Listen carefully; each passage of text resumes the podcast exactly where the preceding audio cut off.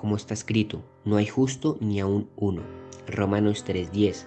Todos estamos destituidos de la gloria de Dios, pero ahora somos justificados gratuitamente por su gracia, mediante la redención que es en Cristo Jesús. Romanos 3 del 23 al 25. Todos somos pecadores, pero gracias a Jesús somos justificados y nuestros pecados borrados. Esto no significa que podamos seguir pecando ya que Dios nos perdona. Tiene que haber un cambio en nuestra vida, una vez que aceptamos a Jesús como nuestro Señor y Salvador. En 2 Corintios 5:17 dice, de modo que si alguno está en Cristo, nueva criatura es. Las cosas viejas pasaron, y aquí todas son hechas nuevas. Somos nuevas criaturas en Cristo. Ya no hacemos las cosas que hacíamos antes. Pero ¿qué pasa si tú las sigues haciendo?